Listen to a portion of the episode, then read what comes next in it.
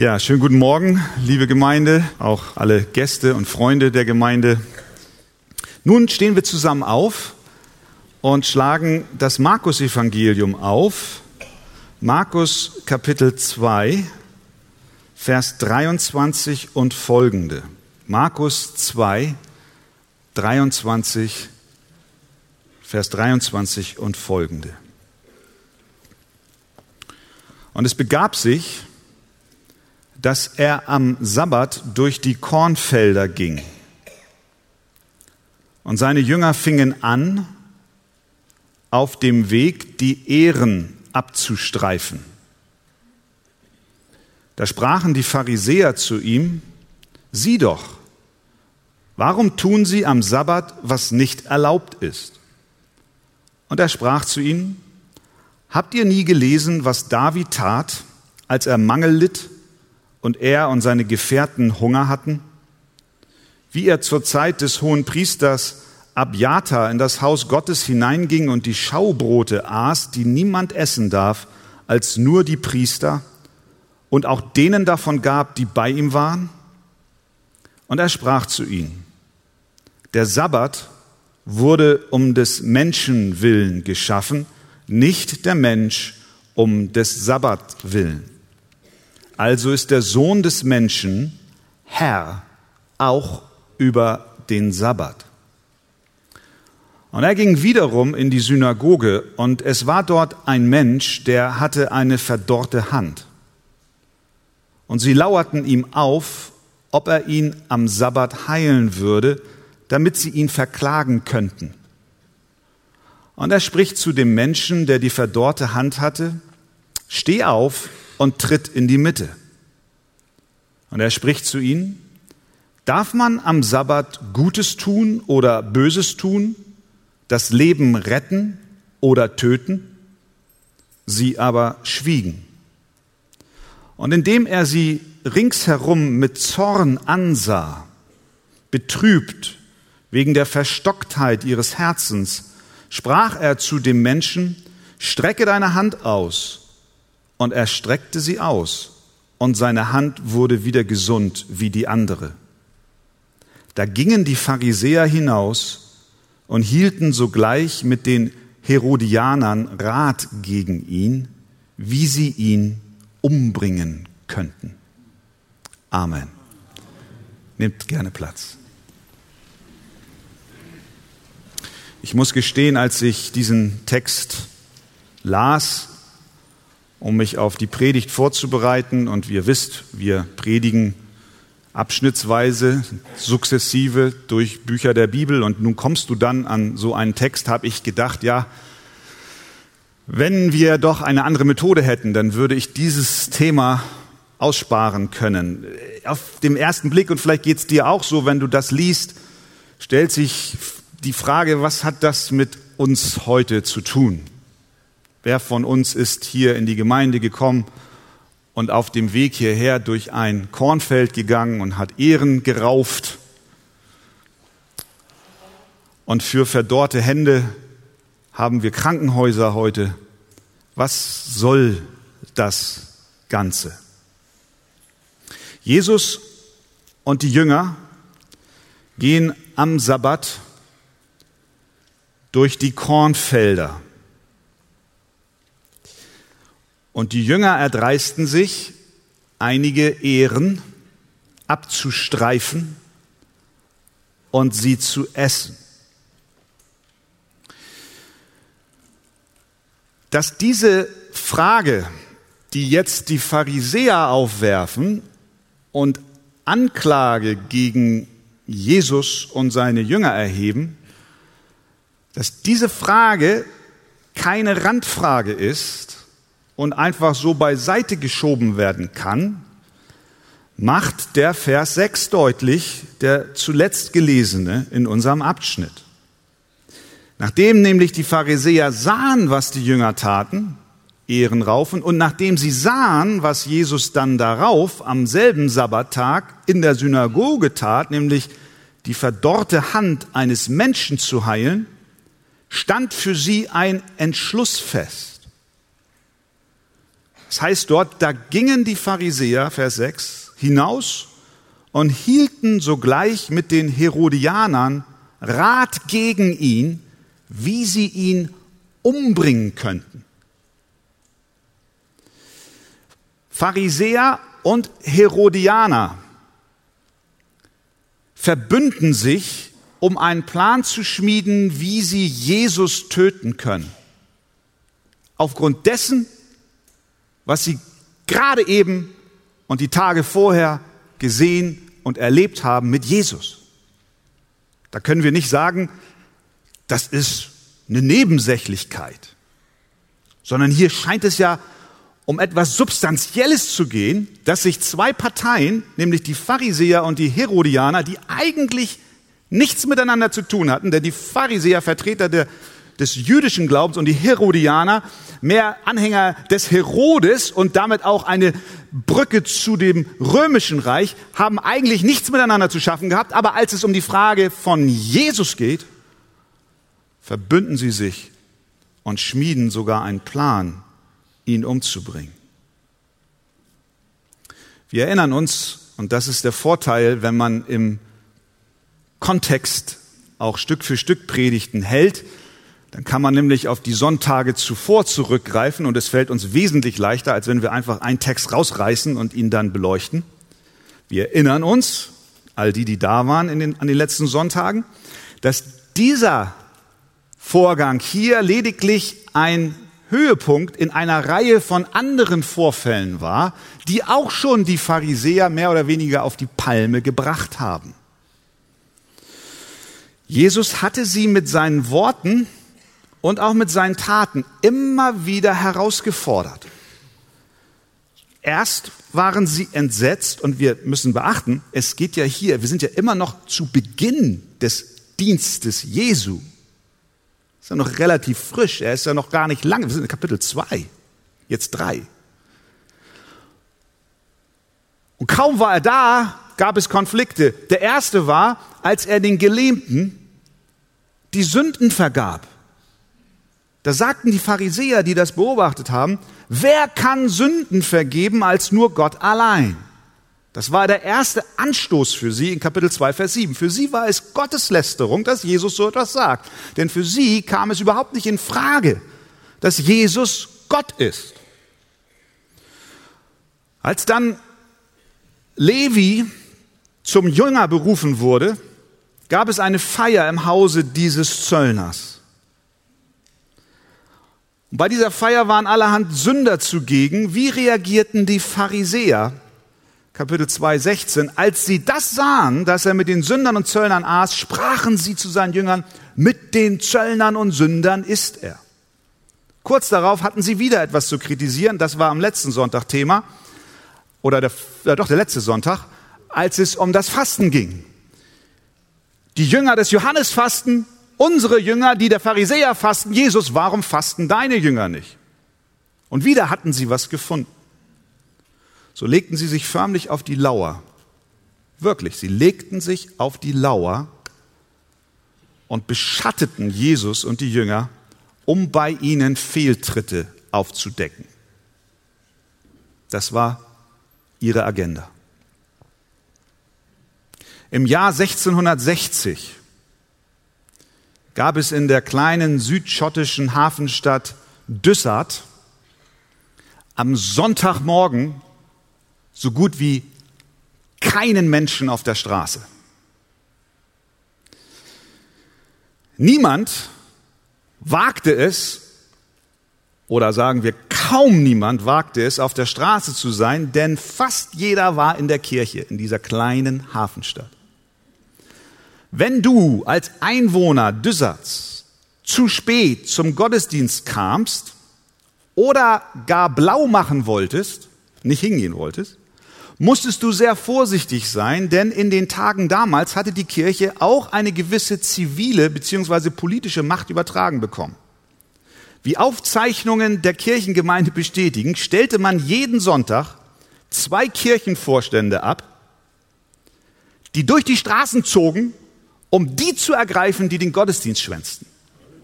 Halleluja, sagt er hier vorne. Oh, oh, oh, Pharisäertum lässt grüßen. Ne? Es lag sogar eine Geldstrafe darauf. Wie absurd ist das?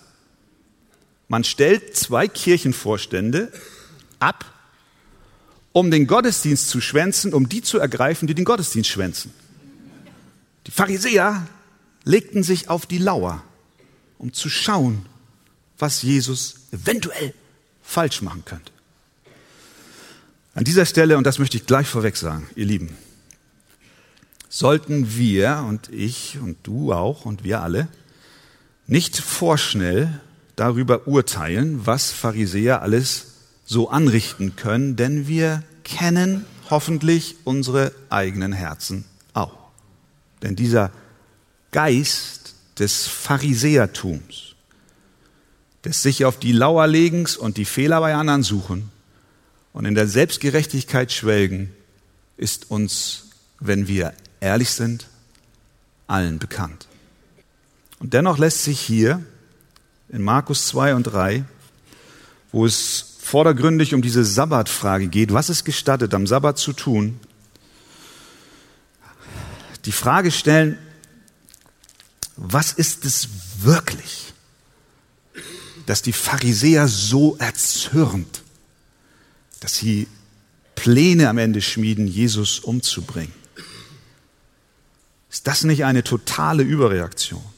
Ich glaube, dass es in erster Linie gar nicht um den Konflikt des Sabbats geht, sondern es liegt diesem Streit und dieser Auseinandersetzung eine viel grundlegendere Frage zugrunde, nämlich die Frage, wie vergibt Gott Sünde? Oder wie kann ein Mensch mit Gott ins Reine kommen? Das ist eigentlich die Frage. Und bei dieser Frage gehen die Meinungen der Pharisäer komplett eine andere Richtung als das, was Jesus begann zu verkündigen. Für die Pharisäer war klar, dass ein Mensch das Gesetz Gottes halten muss, um mit Gott ins Reine zu kommen. Das war fest gemeißelt. Sie waren diesem Gedanken so sehr versessen, dass sie sogar anfingen, neben den Geboten Gottes eigene Satzungen und Regeln zu erdenken und zu erfinden, nur um sicherzustellen, dass bloß jedes Tütelchen des Gesetzes garantiert eingehalten wird, von dem sie ausgingen, sie könnten es. Es sei ihnen Sie sind in der Lage, dies zu tun. Und also fügten sie allerhand Regeln und Vorschriften hinzu. Dabei vergaßen sie, und das ist auch, worauf Jesus dann in dem Gespräch mit ihnen Bezug nimmt, sie vergaßen, dass Gott selbst es war, der den Sabbat in 1. Mose 2, Vers 3 einführte und ihn dort auch definierte. Was ist denn das? Schon in der Schöpfung lesen wir, und Gott segnete den siebten Tag und heiligte ihn, denn an ihm ruhte er von seinem ganzen Werk, das Gott schuf, als er es machte. Das heißt, Gott ruhte. Und als später diese zehn Gebote dem Volk Israel gegeben wurden, ist auch dieser Sabbattag dort eingeschlossen. Das heißt in 2. Mose 20, Vers 9, sechs Tage sollst du arbeiten und alle deine Werke tun, aber am siebten Tag ist der Sabbat des Herrn deines Gottes. Da sollst du keine Arbeit tun. Das heißt, der Sabbat ist nichts anderes als ein Tag des Segens für den Menschen. Gott wusste, und das war schon vor dem Sündenfall, es ist gut, wenn ein Tag geruht wird. Ich glaube, wenn wir dieses Gebot Gottes nicht hätten, dann würden wir alle uns aufreiben und noch mehr kaputt gehen, als was wir bisher schon an Arbeit leisten. Und wir sehen es in Gesellschaften, wo die Bibel auch keinen Wert mehr hat.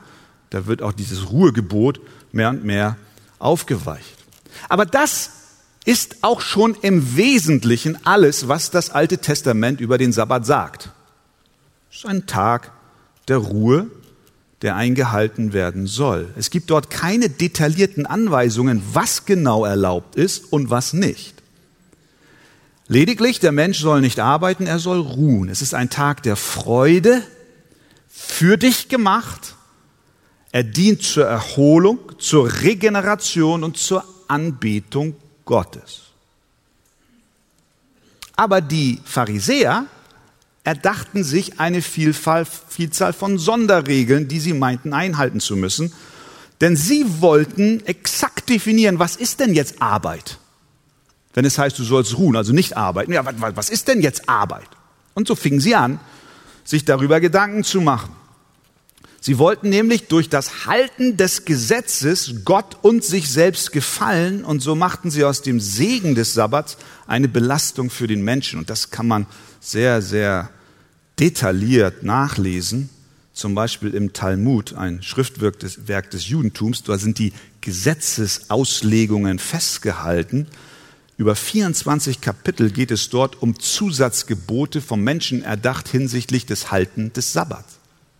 Ihr, ihr habt da wahrscheinlich von gehört. Zum Beispiel gab es diese Regel, dass die Sorge bestand, dass es Arbeit sein könnte, wenn du zu viel gehst, zu viele Schritte machst. Deswegen wurden die Schritte begrenzt. Es wurde gesagt, du darfst 2000 Schritte gehen und ein Schritt drüber ist Arbeit, also Sünde. Weil das natürlich die Leute sehr einschränkte in ihrem und das galt ja von Freitagabend Sonnenuntergang bis Samstagabend Sonnenuntergang. 24 Stunden, 2000 Schritte gehen. Hast du einen Schrittzähler an, deiner, an, an deinem Handy? Die Gesundheitskassen sagen, du solltest 10.000 am Schritt gehen, äh, am Tag gehen. Auch Sonntag, sagen die auch. 2000 Schritt, kein Schritt mehr. Was tat man? Es gab im selben Talmud eine Regel, Ausnahmeregeln. Wenn zum Beispiel in einem Ort eine Gasse war, wo die Häuser relativ eng beieinander waren, dann war es gestattet, dort von einem Haus zum anderen eine Holzlatte zu legen oder ein Seil zu spannen, so dass dies eine Tür darstellen sollte. Also wenn du bis zu diesem künstlich hergestellten Eingang weniger als 2000 Schritte gebraucht hast und dann durchgegangen bist unter der Holzlatte, dann wurden deine Schritte wieder auf Null gesetzt. Und dann durftest du weitergehen. Das, sind, das, sind jetzt nur, das ist nur mal ein, ein, Exempel, ein Beispiel. Du durftest nichts tragen, was schwerer ist als eine Feige, kein Feuer anzünden, nicht mehr als einen Buchstaben schreiben, weil alles darüber hinaus per Definition Arbeit ist und deswegen gegen das Gesetz Gottes verstößt. Und darauf achteten die Pharisäer peinlichst genau, das war ihr Job. Sie wollten, dass genau das eingehalten wird. Sie wollten, dass das Werk, das der Mensch bringt, sie vor Gott gerecht macht. Und jetzt kommt Jesus in dieses Denken hinein, in dieses System, kommt Jesus. Und was macht er? Der geht auf die Besessenen zu der geht auf die Gelähmten zu, der geht auf die Zöllner zu, der sagt, seine Jünger brauchen nicht fasten, der vergibt die Sünden, der gestattet seinen Jüngern am Sabbat Ehren zu raufen, der heilt sogar am Sabbat eine verdorrte Hand. Der sagt zu den Leuten, wer zu mir kommt, den werde ich nicht hinausstoßen. Eine völlig andere Botschaft als das, was die Menschen damals hörten. Er sagt nicht, der, der alle Sabbatgebote hält, der darf zu mir kommen. Der, der gerecht ist, darf zu mir kommen. Der, der reingewaschen ist, darf zu mir kommen. Nein, er sagt, wer zu mir kommt, mit welcher Last und mit welcher Schuld und mit welcher Sünde, den werde ich nicht hinausstoßen. Spüren wir den Unterschied? Spüren wir die Leichtigkeit? Spüren wir den Segen in diesen Worten? Das, macht, das mochten die Pharisäer nicht. Sie wollten entscheiden, wer kommen kann. Sie wollten entscheiden, wie man kommen kann. Sie wollten entscheiden, wann man kommen kann. Und sie wollten auch entscheiden, was man tun muss, um zu bleiben.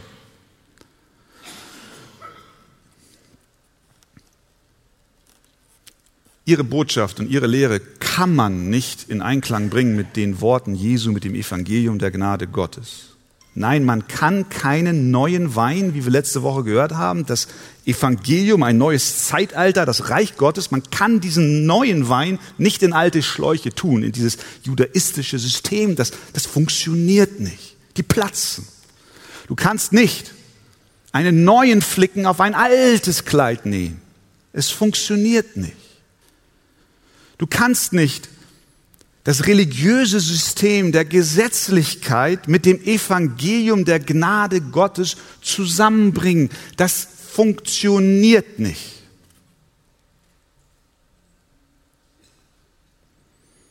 Und das ist die Auseinandersetzung, um die es geht. Also, die Pharisäer hefteten sich an die Versen Jesu, um zu sehen, wo er ihre Gesetze brach. Wir schauen uns die zwei Szenen an und dann versuchen wir den Sack zuzubinden, um zu schauen, was heißt das für dich und für mich. Erste Szene, Kornfeld. Vers 23, und es begab sich, dass er am Sabbat durch die Kornfelder ging und seine Jünger fingen an, auf dem Weg die Ehren abzustreifen. Eigentlich ein sehr schönes Bild, wir können uns das vorstellen. Das Korn steht und sie gehen durch und haben Hunger vermutlich, essen. Das ist nicht gleichzusetzen, das muss man auch wissen, das ist nicht gleichzusetzen mit dem Klauen von Äpfeln aus Nachbars Garten, was du als kleiner Junge und als kleines Mädchen vielleicht gemacht hast. Wir lesen jetzt hier nicht, dass der Bauer kam und sich aufregte, dass man sein Eigentum stahl. Das haben schon die Pharisäer übernommen. Da braucht der Bauer gar nicht kommen. Der Bauer hatte auch überhaupt, wäre auch gar nicht gekommen, wenn er seine Bibel gekannt hätte. Denn in 5. Mose 23, 26 steht Folgendes.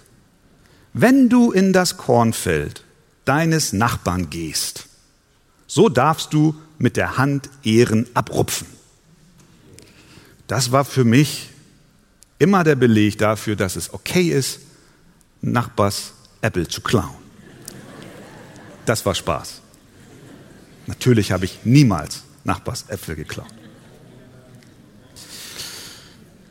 Der Vers aus 5. Mose geht weiter. Also wenn du in das Kornfeld deines Nächsten gehst, so darfst du mit der Hand Ehren abrupfen, aber mit der Sichel sollst du nicht reinfahren. Also wenn du mit dem Mähdrescher kommst und das Feld abmähst, dann kommt der Bauer und sagt, nee, nee, nee, nee, nee. Und das ist auch okay. Sehen wir, wie, wie Gott so, so natürlich Vorsorge betreibt für, für, für den Menschen, wenn sie gewandert sind und gelaufen sind. Und da gab es eben nicht alle paar hundert Meter eine Pommesbude mit Currywurst. Nein, da gab es Felder. Dann streif ab und iss. So ist Gott. Das Alte Testament hat also ausdrücklich erlaubt, was die Jünger dort taten. Es war in Ordnung, Ehren abzuraufen. Aber warum regen sich die Pharisäer auf? Denn sie regen sich auf, weil sie meinen, das ist Arbeit und am Sabbat nicht erlaubt.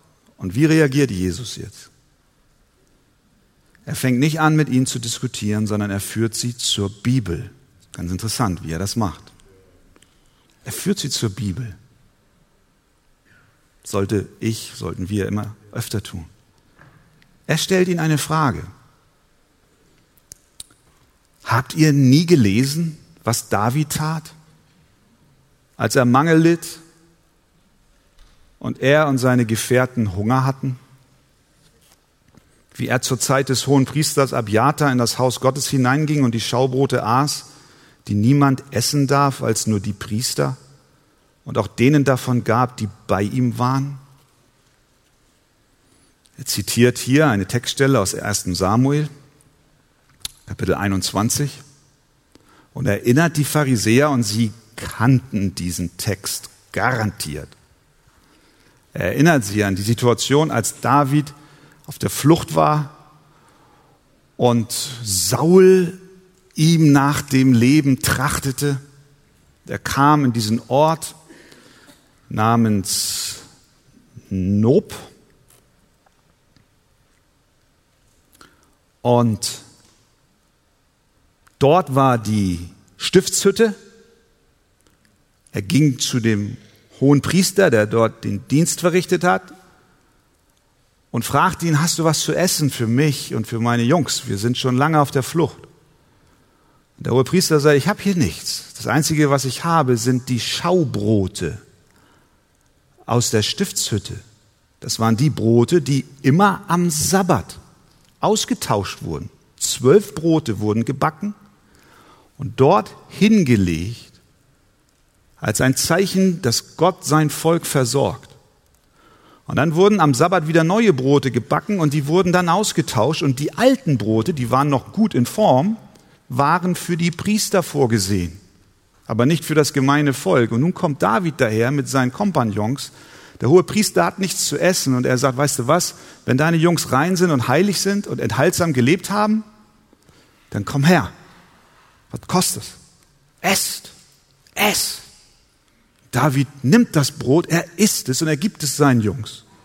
Und an keiner Stelle in der Bibel wird das verdammt. Daran erinnert Jesus sie. Er will damit sagen, David hat damals diesen Geist des Versorgens Gottes, diesen Geist des Sabbats, der dort auch mit einfließt, nämlich dieses Wechseln der Schaubrote am Sabbat. David hat diesen Sabbat nicht gebrochen. Wie viel mehr? Und er war der kommende König.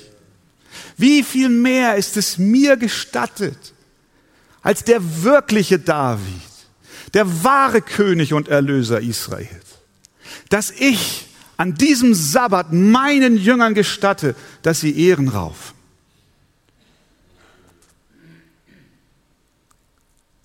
Und dann sagt er, Vers 27, hört mal, Pharisäer, der Sabbat wurde um des Menschen willen geschaffen, nicht der Mensch um des Sabbats willen. Das heißt, der Sabbat ist für den Menschen zum Segen gegeben. Er hat seinen Ursprung in der Schöpfung. Hör mal, die Wortwahl. Der Sabbat, sagt er, wurde um des Menschen willen geschaffen. Und wir haben eben schon den Bezug zu der Schöpfungsgeschichte geschlagen. Es ist ein Schöpfungswerk Gottes zum Guten und zum Segen des Menschen. Er hat seinen Ursprung in der Schöpfung und er gilt nicht für Israel allein, sondern für die ganze Schöpfung. Deswegen, ihr Lieben, tun wir gut daran, den Sabbat auch zu beachten in dieser Weise als ein Segensgeschenk Gottes und auch unsere Arbeit ruhen zu lassen. Denn dieser Sabbat ist dir gegeben zu deinem Guten. Er ist nicht dazu da, uns durch menschengemachte Regeln zu bedrücken, wie wir das hier bei den Pharisäern sehen, sondern er ist dazu da, dich zu segnen. Das heißt, aus diesen Worten, wenn Jesus sagt, der Sabbat wurde um des Menschen willen geschaffen, nicht der Mensch um des Sabbat willen, sollten wir uns hüten davor, eine Fehlinterpretation vorzunehmen und zu meinen, Jesus löst das Sabbatgebot, was in den zehn Geboten definitiv vorhanden ist, in der Weise auf, als dass er sagt, egal, macht doch, was ihr wollt. Das tut er nicht. Sondern er kritisiert nur die Praxis, die dahinter steckt. Das Prinzip des Ruhens er an, äh, rührt er an keiner Stelle an. Er will nur sagen, der Sabbat ist zum Segen da und ihr Pharisäer, ihr habt kein Recht daraus eine Bürde und Last für die Menschen zu machen. Ihr dürft nicht den Sabbat zu furchtbaren Einschränkungen missbrauchen. Und dann sagt er, Vers 28, also ist der Sohn des Menschen Herr auch über den Sabbat. Wenn der Sabbat in der Schöpfung geschaffen wurde, dann, ihr lieben Pharisäer, sollt ihr wissen, ich, der Sohn des Menschen, der Menschensohn, was sie sofort an Daniel erinnert hat, Gott selbst sieht, wie der Menschensohn kommt. Gott selbst, der Menschensohn, hat diesen Sabbat geschaffen und deswegen, ihr Lieben, bin ich auch Herr über den Sabbat. Mit anderen Worten, ich habe die Macht, den Sabbat für die Absichten, die Gott mit ihm hat, zu bewahren. Und ich habe auch die Macht, ihn vor all euren Traditionen zu beschützen. Also, er ist der Herr über den Sabbat, der ist gut für uns. Das war die Szene 1. Szene 2, in der jetzt Jesus nicht nur sagt, er ist der Herr über den Sabbat, sondern er zeigt auch, dass er der Herr über den Sabbat ist. In der Synagoge, wir haben es gelesen, Kapitel 3. Vers 1, und er ging wiederum in die Synagoge. Das gehört zusammen, das ist ein Gedanke hier, der Sabbat. Und er ging wiederum in die Synagoge und es war dort ein Mensch, der hatte eine verdorrte Hand. Und wieder sind diese engstirnigen Pharisäer vor Ort. Kann man sich kaum vorstellen, mit was für einer Motivation, Antrieb sie sich auf die Lauer legten. Vor allen Dingen, wenn wir hier, wenn wir hier lesen, wie, wie, wie Markus das hier formuliert. Sie, sie, sie halten Ausschau nach einem Grund, um Jesus eine Falle zu stellen. Und sie lauerten, heißt es. Habt ihr das gelesen? Vers 2. Und sie lauerten ihm auf. Ob er ihn am Sabbat heilen würde, den Mann mit der verdorrten Hand damit sie ihn verklagen könnten. Wie gemein muss man sein, um die Notsituation eines Menschen derart zu missbrauchen und um sich am Ende selbstgerecht zu feiern. Also beobachteten sie ihn, ob er am Sabbat heilen würde. Tatsächlich, Jesus bittet diesen Mann, vor allen anderen aufzustehen. Vers 3. Er spricht zu ihm, der die verdorrte Hand hatte, steh auf und tritt in die Mitte. Alle gucken gespannt auf diese Szene. Was passiert jetzt? Und Jesus stellt wieder eine Frage. Darf man am Sabbat Gutes tun oder Böses tun, das Leben retten oder töten. Und was war ihre Antwort? Sie schwiegen. Das haben sie übrigens schon mal gemacht. Das berichtet uns äh, Lukas in Kapitel 14. Da ging es auch um diese Frage, was ist am Sabbat erlaubt und was nicht. Da sagt Jesus zu den Pharisäern, wer ist unter euch, dem sein Sohn oder sein Ochse in den Brunnen fällt und der ihn nicht alsbald herauszieht, auch am Sabbat. Und sie konnten darauf keine Antwort geben. Jeder gesunde, gesund denkende Mensch hätte hier die richtige Antwort. Natürlich ist es richtig, auch am Sabbat Gutes zu tun, Leben zu retten. Gar keine Frage. Aber sie schwiegen. Denn das fundamentale Problem, und das ist der Grund, ich glaube, sie, sie haben geschwiegen, weil es letztlich nicht um diese Sabbatfrage geht, sondern um die Frage, was muss ich tun, um vor Gott gerecht zu sein? Welche Regeln muss ich einhalten? Wie kann Gott meine Sünden vergeben?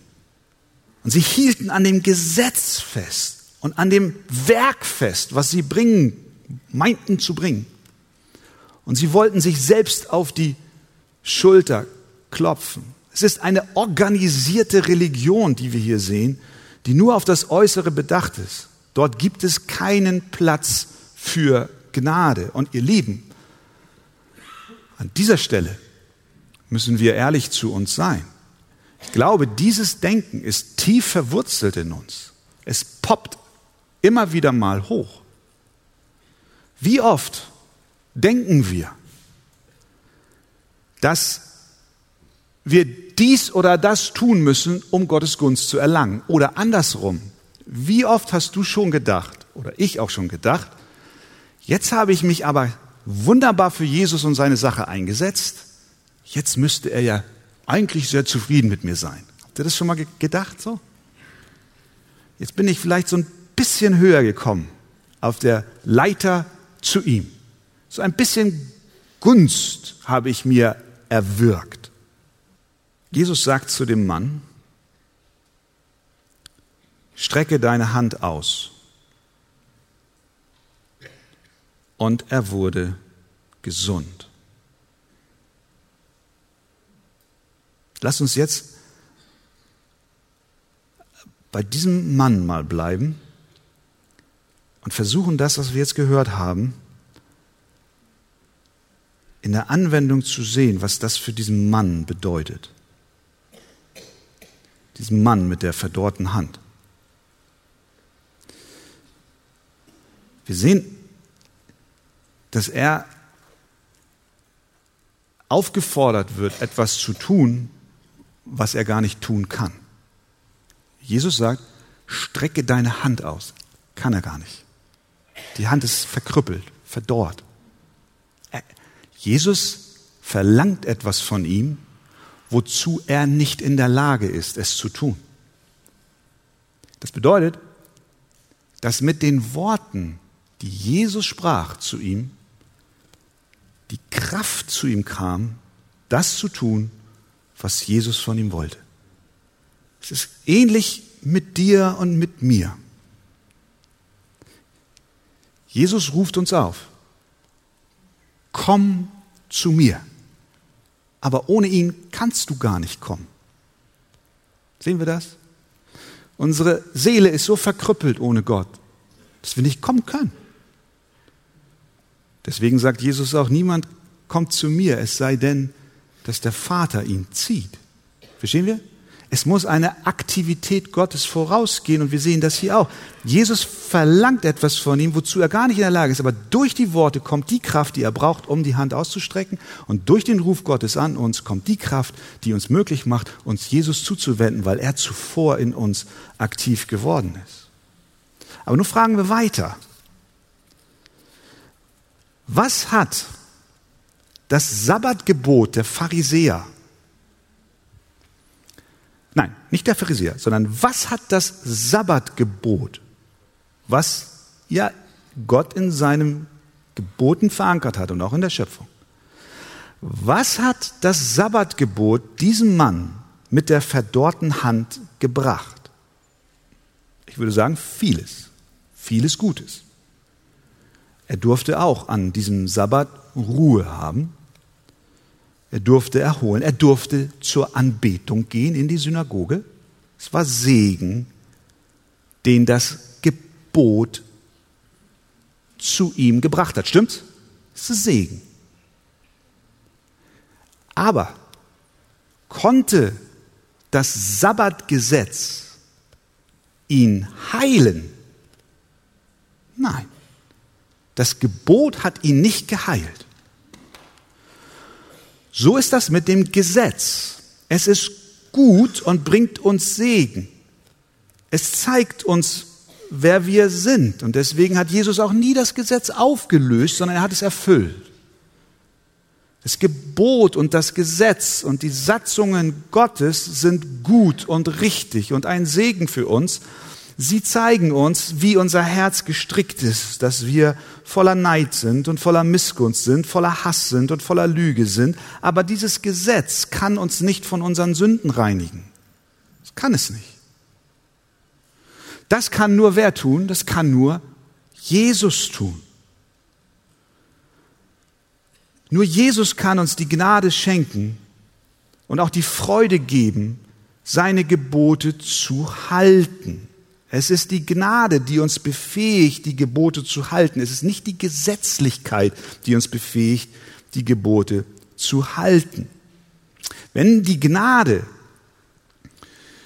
keinen Gehorsam in unserem Leben hervorbringt, dann sind wir nichts anderes als religiös. Dann sagen wir, ich gehorche, so wie die Pharisäer es gesagt haben, ich gehorche und darum bin ich angenommen.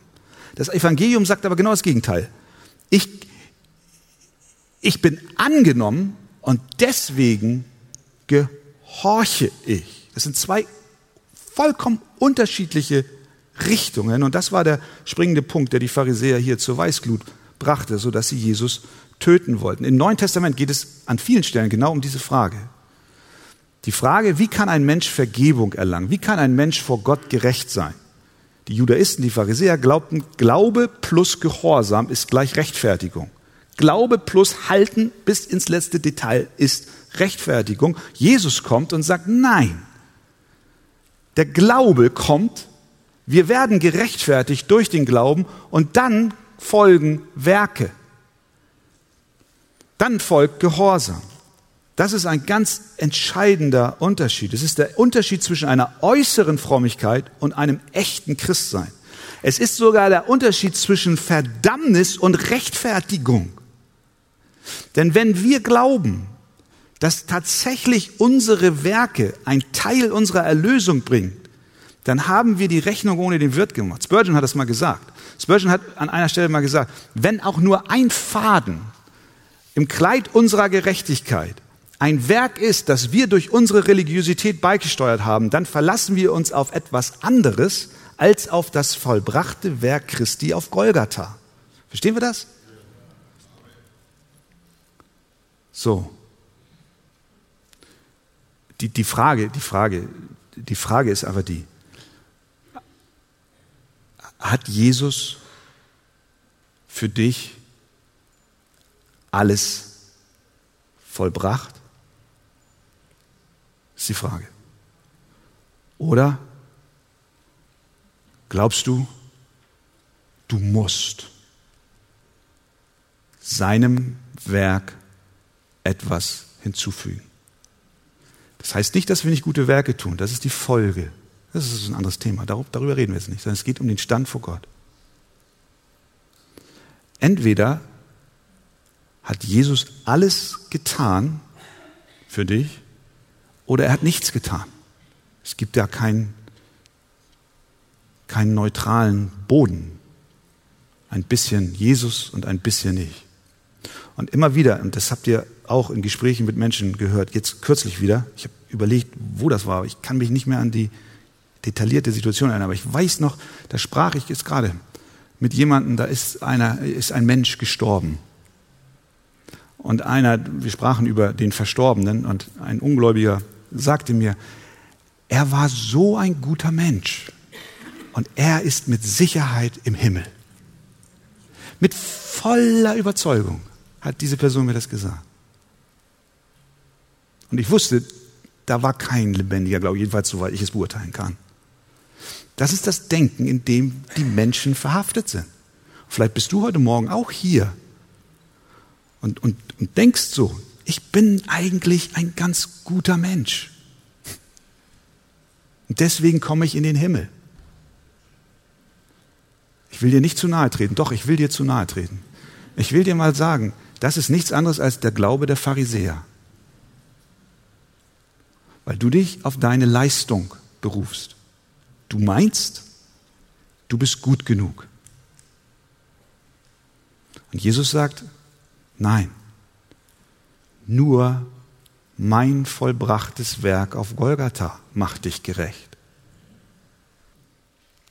Gleich zu Beginn des Dienstes Jesu auf dieser Erde gerät er hier in einen handfesten Konflikt mit den Pharisäern. Und ich glaube, das ist etwas, und wir sehen das äh, nicht nur im Markus Evangelium, letztlich ist das ja auch der Stachel gewesen, der die Pharisäer so gequält hat, dass sie auch nicht nachließen, ihn zu verfolgen und ihn auch an das Kreuz zu übergeben, an die Römer, und dass er dann ans Kreuz geschlagen wurde. Und wir sehen es in den, in den Briefen des Apostel Paulus, wie immer wieder dieser Kampf um diese Frage ausgefochten wurde, wie erlangen wir unseren rechten Stand vor Gott. Der Mensch rebelliert bis heute gegen dieses Gnadenevangelium. Er will unbedingt auch etwas beisteuern. Aber ich möchte dich ermutigen, dass du deinen Blick von diesen eigenen Leistungen hinweg nimmst und, und zu Jesus schaust und dabei ihm vertraust, dass was er getan hat, reicht. Und wenn du das tust, das im Glauben wieder neu annimmst oder auch vielleicht zum ersten Mal annimmst, dann wirst du spüren, wie diese Last all dieser Gesetze und Werke, die du meinst bringen zu müssen, von dir genommen wird. Die Bedrückung und du kannst atmen. Und du wirst Gott preisen, wieder ganz neu. Jesus, du allein hast mein Heil bewirkt. So wie ich bin, haben wir früher gesungen. So muss es sein, nicht meine Kraft, nur du allein. Nur du allein, Jesus. Jesus hat bezahlt für dich. Du brauchst nichts mehr zu bringen. Du brauchst nichts mehr zu tragen. Du brauchst nicht mehr unter der Knechtschaft sein, sondern frei sein. Da ist Gnade für dich, Gnade für dich, Gnade für dich. Wollen wir diesen Jesus preisen? Lass uns aufstehen zusammen und ihm danken.